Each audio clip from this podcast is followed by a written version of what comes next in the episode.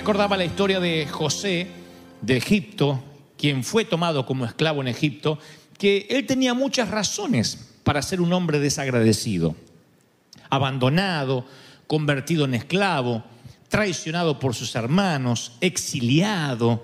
Era un hombre que tenía todo el derecho para decir, yo estoy amargado porque tuve una infancia maravillosa y me la arruinaron los condenados de mis hermanos.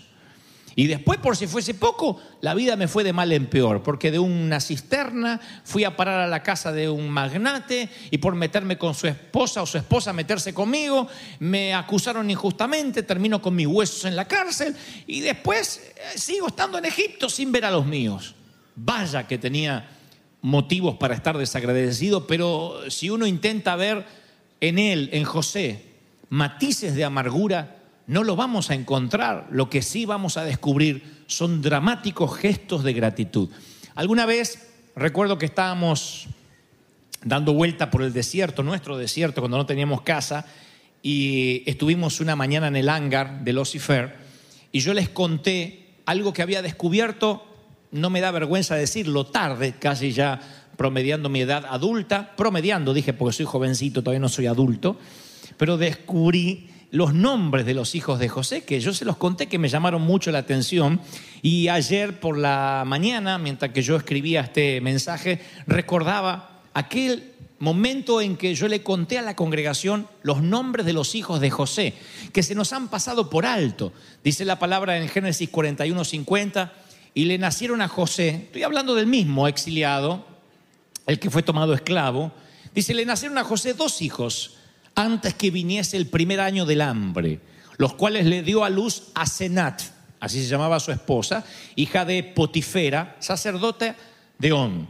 Yo me imagino la joven pareja, pareja descansando en el sofá cuando José, mirando el, el clásico de México, estaba jugando Chivas y América y entonces estaba, estaba él en el sillón, sentado tranquilo y él le dice, mira, vieja, he estado pensando en nombres para nuestro bebé. Y ella dice, yo también acabo de ir a la tienda acá en Egipto y me compré un libro grandote con un montón de nombres para bebés. Y él dice, no, no, no, no, no, no, no está sujeto a debate. Si me permite, yo ya tengo el nombre. ¿Cuál es el nombre de nuestro primer hijo? Y él dice, Dios me hizo olvidar. Y si te olvidaste, ¿para qué decir que tenés el nombre? Dice ella. Dios me hizo olvidar. Bueno, cuando te acuerdas me dices el nombre. No, así se va a llamar. Dios me hizo olvidar. Y entonces ella, ella le echa una de esas miradas que solo las esposas egipcias tienen para con sus maridos hebreos. Acá no, porque las mexicanas, las guatemaltecas, las argentinas no miran así, sino las egipcias. Dios me hizo olvidar. Dice ella, entonces cada vez que llamemos al niño voy a tener que decir, Dios me hizo olvidar, ven aquí. Sí, esa es la idea, que todo el mundo pregunte por qué se llama así. Yo creo que la mujer al principio tal vez trata de discutir y dice, no sé, ¿por qué no pensamos en un nombre mejor? Había pensado en algo como Ramsés. Eso es bien egipcio. O Dante. ¿No has pensado en ponerle Dante? Es un nombre reservado para gente muy especial. Y él dice, no, Dante ni siquiera se conoce, pero Dante Miguel suena egipcio. No, se va a llamar Dios me hizo olvidar. La decisión ya está tomada. Mi decisión no va a cambiar. Cada vez que se pronuncie el nombre de mi hijo, el nombre de Dios, quiero que sea exaltado, dice José. Dios me hizo olvidar todo el dolor y las heridas que experimenté a mano de mis hermanos y quiero que todo el mundo lo sepa y que todo el mundo sepa que yo estoy agradecido, que yo soy un hombre agradecido con lo que pasé. No sé si esto ocurrió o no, no quiero demonizar a la esposa de, de José, pero imaginen que la esposa le diga, ¿de verdad? con lo que te hizo tu familia, con lo que te hicieron mis cuñados, si yo los veo, los acogoto a todos. te vendieron como esclavo. Y él le dice, pero, pero mujer, si no hubiese sido porque mis hermanos me hubiesen hecho eso tan malo, no te hubiese conocido. Tal vez por eso es que la mujer estaba arrepentida. no nos hubiésemos conocido. No estaría yo en Egipto, no estaría administrando los graneros del mundo conocido. ¿Te das cuenta? Ellos fueron utilizados con un propósito. Digo, ¿qué corazón agradecido uno tiene que tener para saber mirar el pasado duro, el fracaso, los tiempos de hambre, los tiempos de ingratitud y no perder la sonrisa? Decir, no, yo quiero recordar que esos momentos hicieron bien a mi carácter y quiero olvidar todo el dolor para que no esté definida mi vida por el resentimiento, para que ese dolor no decida a la hora de tomar un camino, para que ese dolor no sea el que me motive a avanzar o a detenerme, que es lo peor. Yo quiero que Dios me haga olvidar el dolor, pero que aprenda de todo lo que he pasado. Y nosotros, los hispanos, los latinos, la mayoría tenemos historias de pobreza, de escasez. La mayoría venimos de familia que han trabajado muy duro para darnos un futuro, para parar un hombre o una mujer de bien adulto en la sociedad. No creo que haya gente aquí que me diga, bueno, yo soy tercera generación de millonarios, porque si es así, necesito hablar contigo porque debes muchos diezmos. Yo creo que la mayoría venimos de historias de pelear palmo a palmo la vida, de abrirnos pasos en las, en las crisis, en los momentos difíciles. Y entonces uno puede pararse en la vida con un resentimiento, con un dolor, porque no tuve, porque me faltó, o puede decir como José, no, realmente yo quiero saber de parte de Dios que todo lo que pasó fue de bendición, que todo lo que me ocurrió determinó el hombre y la mujer que soy, y Dios me hizo olvidar la amargura. Si José no hubiese tomado esta decisión, si José no hubiese decidido olvidar, se hubiese vengado de sus hermanos cuando ellos se pararon ante él buscando comida sin conocerlo. Pero él supo perdonar a partir de decir, Dios me hizo olvidar. Y cuando el rencor venía hacia él, cuando, porque era humano, cuando el dolor venía por todo lo que tuvo que pasar, yo creo que al nombrar a su hijo, que seguramente se portaría mal como todo niño egipcio, le tendría que decir, Dios me hizo olvidar. Ah. ¿Qué? Dios me hizo olvidar, pórtate bien. No se lo decía así, pero el nombre tenía un significado. Y cada vez que lo nombraba, Dios le estaba diciendo, no traigas los errores del pasado al presente, porque te van a hipotecar el futuro. Y esa es la palabra que Dios tiene para muchos esta mañana. Tus errores te tienen que catapultar, los tienes que capitalizar para que te sirvan para ayudarle a tus hijos, a tus nietos. Un día sentarlo en una silla y decirle, hijo, no quiero que te pase lo que me pasó a mí. No quiero que te equivoques como yo me equivoqué. Esos son los consejos de Pablo en las Escrituras. Pablo encuentra sus eh, naufragios, sus cárceles, sus prisiones, sus torturas, no para que tengamos que pasar lo mismo, sino que la evitemos, para que muchos de nosotros digamos, yo no necesariamente no tengo que pasar por esos sitios. Los padres que amamos a los hijos no queremos que pasen la misma pobreza, la misma escasez, la misma necesidad. Y es entonces cuando le decimos, hijo, dije en el servicio del domingo pasado, en el segundo, que tenemos la costumbre de recordar lo que deberíamos olvidar y la costumbre de olvidar lo que deberíamos recordar. Siempre vamos por la vida así. Hay tantas cosas buenas que las olvidamos, las sacamos y siempre nos estamos acordando las cosas malas. Y cuando traemos las cosas malas al presente, te detienen, te paralizan, porque aunque tu esposo haya sido el peor hombre de la historia, tu ex esposo, cada vez que traes ese recuerdo, arruinas la posibilidad de reiniciar tu vida, porque siempre vas a estar comparándolo con la mala experiencia que tuviste. Si tu esposa también fue mala, tu ex esposa, o, o tal vez enviudaste y dijiste, bueno, tuve una mala experiencia, si esa mala experiencia todo el tiempo la traes al presente, no vas a poder tener una segunda oportunidad. Así que un nombre del hijo de José honraba la misericordia de Dios, el otro proclamaba su protección. Uno hablaba de un pasado sanado y el otro hablaba de un presente de bendición, porque el primer hijo se llamaba Dios me hizo olvidar, el segundo Dios me ha hecho prosperar. No dice Dios me prosperará, Dios me ha hecho prosperar. Así que cada vez que llamaba al segundo hijo decía, Dios me ha hecho prosperar, ven acá. Era una declaración de fe. El segundo nombre del hijo era declarar de que estaba siendo próspero, aun cuando vendrían los años de hambre, Aun cuando la palabra dice que iban a venir los días malos, José decía, Dios me hizo olvidar mi pasado y Dios me hizo prosperar en la tierra de aflicción. Qué lindo es tener esas dos eh, cualidades, esos dos adjetivos. Dios me hizo olvidar lo feo y Dios me ha hecho prosperar en el presente. ¿Alguien necesita estas palabras? Dios te va a hacer olvidar. Dios me dice que te diga, te voy a hacer olvidar los momentos tristes, el abuso, el funeral, el dolor, el ataúd, las noches llorando, los momentos de angustia. Te los voy a hacer olvidar. Vas a decir, es como que no pasó. Te vas a sorprender porque vas a sentir que esa vida no te pasó. Tú dices, ¿puedo olvidar 15, 20 años, 30 años? Sí.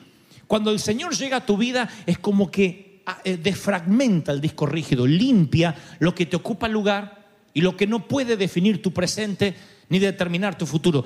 Es como que va a desfragmentar el disco, va a limpiar el disco rígido de toda la basura, de todo el residuo que has venido colateralmente amontonando durante años y te va a decir a partir de ahora quiero que prosperes, que te vaya bien, que fructifiques. Yo voy a hacer que olviden el pasado de dolor, de aflicción y los voy a prosperar, los voy a bendecir, les voy a multiplicar todo lo que tengan delante. Aleluya. ¿Lo creen de verdad, sí o no? Jesús, años más tarde, llega a la frontera entre Galilea y Samaria y conocen la historia que entra a la aldea y hay diez leprosos que gritan, Jesús, maestro, ten compasión de nosotros. Es probable que los hombres hayan estado esperando a Jesús en, algún recodo del camino o quizás salieron detrás de unos árboles o de unas rocas. Y ustedes saben, los leprosos, se los, he hablado, se los he hablado en decenas de ocasiones, piel ulcerada, extremidades amputadas, rostros hinchados. La gente evitaba a estos monstruos, pero Jesús los perseguía. Cuando oyó sus gritos, les dijo, vayan y preséntense a su sacerdote. Los sanó y les dice, vayan y cuenten el testimonio de lo que ha ocurrido, preséntense. O sea, les da una orden, ellos tenían que simplemente creer al igual que José, que iban a olvidar su pasado y que iban a ser fructíferos, que todo, todo les iba a hacer bien. Para un leproso ir a presentarse ante el sacerdote significa dar por sentado de que ya estaba sano, porque era el sacerdote el que determinaba que tú estabas leproso. O sea, así como un médico te da un diagnóstico hoy en día, una diagnosis de cáncer, de un tumor, de leucemia, y tú no puedes decir que tienes alguna de esas enfermedades hasta tanto un médico o un galeno te dé el diagnóstico. Bueno, era el sacerdote en aquellos tiempos el que decía, estás leproso, cuando él lo determinaba. Tú tenías algunos granitos, eh, tenías alguna úlcera en la piel, quizás era simplemente que te, algo te había picado, quizás simplemente era una alergia, pero inmediatamente, como era altamente contagioso, tu esposa, tu cónyuge, tu esposo, tus hijos decían, rápido, ve al sacerdote, él determinará si esto es grave o no. Así que cuando iban al sacerdote, el sacerdote decía, estás leproso. Tú no podías regresar con los tuyos. No podías volver con tu esposa, ni con tu esposo, ni con tus hijos. Era la última vez que habías besado o tocado tu familia. Si es que tu familia te había dejado que los toques, porque ante la duda quizás decía, no nos toques, hasta tanto ver qué es lo que tienes. Y el leproso decía, el, sacerdote decía, eres leproso. Te colgaban un cencerro como si fuese un animal, para que tú pudieras hacer tinín, tinín, tinín, tinín, tinín, tinín, tinín, tinín, y nadie se te acercara. Era eso decir, soy leproso. Eras la escoria, las heces de la sociedad. El último en el escalafón del ecosistema social. Y era el sacerdote el que podía declararte sano otra vez, que pasaba una vez en un millón, porque era una enfermedad que te iba matando de a pedacitos. Tus miembros se iban literalmente cayendo, tus extremidades, las ratas se comían los, eh, la falange de los dedos, los pies, eh, mordían los genitales de los hombres. La historia dice que eso es lo que ocurría, que perdían la sensibilidad de todo el cuerpo y de noche las ratas se hacían su festín con los leprosos. Así que por lo general no había mm, antecedentes de leprosos que fuesen a ver a un sacerdote y el sacerdote lo declarara sano o dijera, oh, me equivoqué con tu diagnóstico. Realmente no era lepra, no había antecedentes. Así que cuando Jesús ve a los diez leprosos, les da una orden, dice, vayan a ver a los sacerdotes. Como si tú tuvieras cáncer, un diagnóstico en la mano, y yo te dijera, ve a ver al médico. No es que el médico ya me desahució, ve a ver al médico. Lo que trato de decirte es, antes de que llegues a ver al médico por una segunda opinión, en el camino tú estarás sano. Entonces eso es lo que Jesús le está diciendo a ellos. Vayan y vean a los sacerdotes. Nosotros leemos esto en la Biblia años después, fuera de la cultura, y no entendemos por qué la orden, pero los leprosos entendieron la trascendencia de esa orden, porque mientras iban caminando, el estigma iba a ser revertido. Mientras iban caminando, tiraron sus muletas, se despojaron de sus capuchas, sus espinazos empezaron a enderezarse, la piel se les aclaró, regresaron a sus rostros las sonrisas, esa masa de miseria, esa masa de úlcera, se transformó en un coro que gritaba y brincaban llenos de salud. Desde lejos Jesús los vio danzando. Al principio se fueron así y de pronto se empezaron a enderezar y empezaron a celebrar. Los vio desde lejos danzando y el Señor esperó que regresaran. Imagínate, vienes a pedir oración por un cáncer, te dijeron que te- el cáncer te va a llevar a la tumba y yo te digo algo como, dice Dios que te diga, ve otra vez al médico y se van a sorprender. Y tú vas al médico y el, y el médico dice, no, no hay cáncer. Señora, eh, no sé, tal vez nos equivocamos, tiene que haber un error. Y tú no regresas a la iglesia a agradecer, tú dices, ya estoy sano, ahora puedo hacer lo que tenía pendiente hacer. Ahora puedo celebrar, puedo salir al shopping, puedo ir al mall. Ahora que estoy sano, no necesito ir tanto a la iglesia como cuando estaba enfermo. Y Jesús espera. Y espera a los diez leprosos y esperó, y esperó, y esperó. Y algunos de sus discípulos se recostaron en el suelo, otros fueron en busca de comida. Jesús permaneció de pie, esperando. Quería oírles contar cómo fue el reencuentro con sus familiares. Quería escuchar cómo fue la reacción de sus esposas cuando, vio, cuando vieron que Jesús, el Mesías, le había devuelto el esposo, el marido. ¿Qué habían dicho sus hijos? ¿Cómo se sentían ellos ahora que estaban sanos? Así que esperó a los diez leprosos que alguno viniera, nueve, ocho, aunque sea para darle las gracias. Pero la Biblia narra que uno solo regresó. Uno de ellos, cuando vio que estaba sano, volvió y dijo a Jesús y le dijo, alaben a Dios. Y cayó al suelo a los pies de Jesús y le agradeció lo que había hecho. Este hombre era samaritano, no entendía nada de la ley, no era judío, era samaritano, oriundo de Samaria. Jesús preguntó, ¿no sané a diez hombres? ¿Dónde están los otros nueve? Nueve. Ninguno volvió para darle gloria a Dios excepto este extranjero, este, este, este, este que ni siquiera, ni siquiera de los nuestros, solo este extranjero volvió. ¿Dónde se supone que están los otros nueve? No sé por qué no regresaron. Yo pienso que quizás estaban demasiado ocupados para estar agradecidos. Planeaban dar las gracias, pero no ahora. Primero tenían que estar con sus familiares, sus médicos, sus perros, sus vecinos. demasiada ocupación para ser agradecido. O tal vez eran demasiados egocéntricos para ser agradecidos y la vida de enfermo había sido muy simple ahora tenían que buscar un papel en la sociedad, buscarse un trabajo.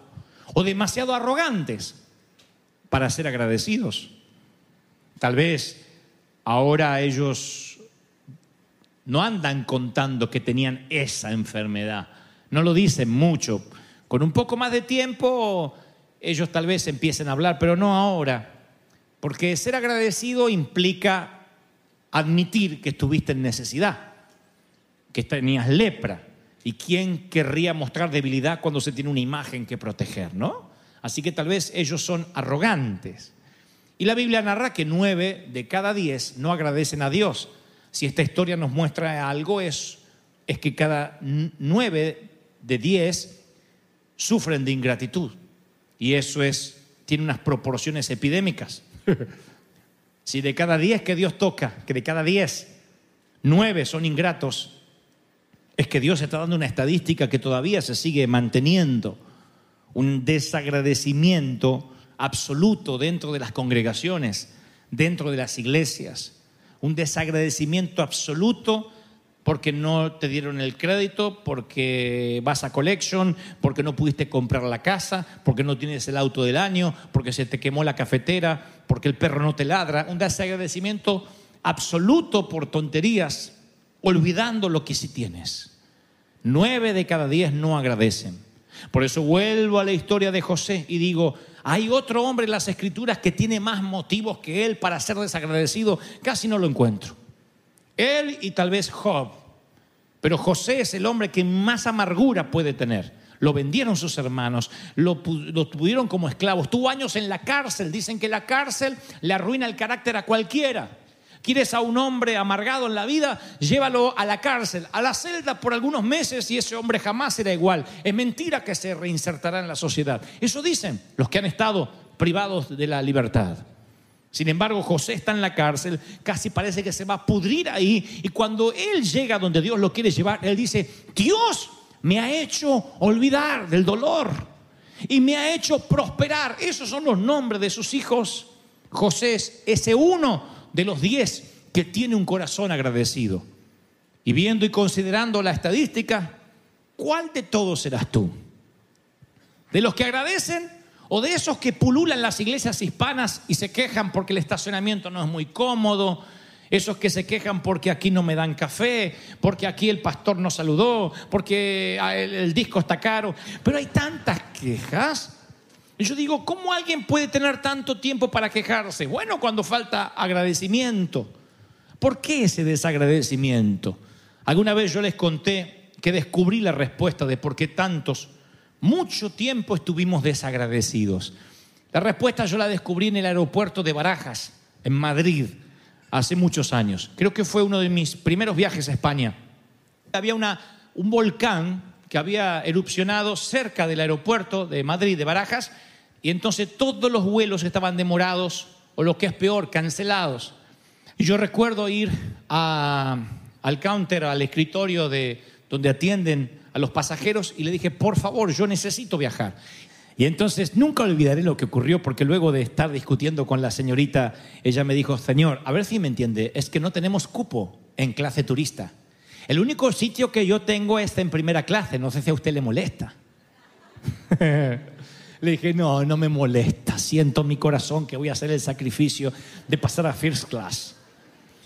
Nunca voy a olvidar que del otro lado del pasillo había un gruñón. Era un gallego. Y estaba tan enojado porque desde que subió dijo, pues mira, que aquí ya no te dan champán. Pues mira el juguito que te dan aquí de naranja. Ni siquiera esto es naranja, decía él. Y yo, y yo que, que, primero, casi estaba por no viajar. Segundo, iba a estar viajando como un fakir allá atrás. Ahora estaba sentado en clase ahí en primera. Digo, ¿cómo se puede quejar por, por el champán este hombre? No es un privilegio que estemos delante y que vamos a volar. Pero había una diferencia sustancial entre un corazón desagradecido del gruñón y el corazón agradecido de este flaco. ¿Saben cuál era la diferencia? Él pagó para sentarse ahí, yo no. Él estaba por justicia, yo por gracia. Y la justicia y la gracia hace que seas agradecido. ¿Me están siguiendo, sí o no? Esa es la diferencia entre justicia y gracia. Cuando yo me encuentro con colegas, con pastores frustrados, porque sus iglesias no crecen, porque tienen divisiones, cuando vamos al meollo de la situación y realmente somos amigos y podemos hablar qué es lo que se ve por encima de la periferia, ellos siempre coinciden en que algo como, imagínate Dante, yo estudié en el seminario. Yo sabe los diplomas que tengo, tres idiomas hablo. Yo soy un teólogo. Esto me lo dijo un pastor amigo argentino que está aquí en Estados Unidos hace muchos años atrás. Me dijo, o hace varios años, me dijo, Dante, yo tengo capacidad. ¿Sabe lo que sería yo en Argentina? Me dijo. Y vengo acá con esto, algunos ignorantes, dice, algunos que ni estudiaron, y yo les quiero predicar la palabra y no me entienden. Y yo entendí que él de alguna forma había pagado para ser pastor, que él había estudiado, había colgado diplomas en la pared. Pero yo que estoy acá por un error de papeleo de los cielos, que alguien dijo, se le fue así algún ángel distraído, ¿qué voy a decir? Pero yo soy anteguible, ¿qué voy a andar diciendo yo? Yo digo, para mí todo lo que venga es gratis, es gracia. Todo lo que venga es un tip de Dios, porque yo ni sé cómo llegué acá. Entonces mi corazón va a ser agradecido siempre porque no soy merecedor. Ahora, si crees que el mundo te debe algo, prepárate para unas cuantas horas amargas en tu vida. Nunca vas a conseguir la paga que esperas. Para ti nunca el cielo será lo suficientemente azul. Nunca el taco va a estar bien cocinado. Nunca el universo será lo suficientemente digno para tenerte entre los seres humanos y para que camines entre los mortales. Nunca el mundo va a ser digno de haberte visto nacer. Vas a llegar irritado y rezongando a una muerte temprana. vas a morir joven. Porque la amargura hace que las defensas del cuerpo bajen y te agarres cualquier enfermedad que anda dando vuelta por ahí. Los amargados primero siempre están amargados y después se agarran todas las enfermedades. Anda una gripe por allá, y la gripe está en Tijuana y le hace ¡ah! y ya estornuda, de allá le viene, de la amargura que tiene. Sí, yo no digo que todos los que se enferman sean amargos, pero hay muchos que, que viven, viven, viven diciendo, no hay una enfermedad para mí porque estoy amargado, me hace falta algo. Sí, de la amargura se, agarran todo. Prepárate para una muerte temprana. Vas a llegar irritado y rezongando a la tumba. El hombre orgulloso rara vez es una persona agradecida porque nunca cree que ha recibido tanto como cree que merece. Y entonces siempre le está faltando algo. El corazón agradecido, por otra parte, eh, ve cada día como un regalo. Cada mañana es un regalo, se enfoca menos en la almohada que le falta y más en los privilegios que sí tiene. El corazón agradecido es como un imán que recoge durante todo el día razones para estar agradecido. Se le pegan las razones. Y mira al cielo y dice, wow, un millón de millones de diamantes brillan en un terciopelo negro cada noche. ¡Oh, mira qué poeta! O sea, las estrellas, para que no entendió. Un milagro de músculos permiten que tus oídos escuchen estas palabras y tu cerebro las procese. Tus pulmones inhalan y exhalan eh, 11 mil litros de aire por día. 11 mil. ¡Wow! Eso ya debería ser un motivo para agradecer. Tu corazón palpitará 3 billones de veces toda tu vida. Tu cerebro es un auténtico generador eléctrico. Tú dices, bueno, pero todo eso no siempre me lo acuerdo. Bueno, pero sí por la mermelada, la tostada, por la frazada que te cobija. El chiste que nos hizo reír, el calor del sol que nos recuerda el amor de Dios, la lluvia que nos moja por los aviones que sí llegan y nos estrellan. La gratitud siempre nos deja mirando a Dios y nos aleja del temor. Hace con la ansiedad lo que el sol con la neblina matutina en los valles la disipa. Eso hace la gratitud. Y yo quiero esta mañana ofrecerte a que te unas a ese 10% que le ofrece a Dios un agradecimiento, una ovación de pie. Den gracias por todo a Dios el Padre en el nombre de nuestro Señor Jesucristo, dijo Pablo a Éfeso. Den gracias en todo, en todas las cosas. En todas las cosas. Vamos a darle gracias a Dios en todas las cosas. Lo que nos hace vivir, lo que nos hace respirar. Agradecerle a Dios en todas las cosas. Aleluya.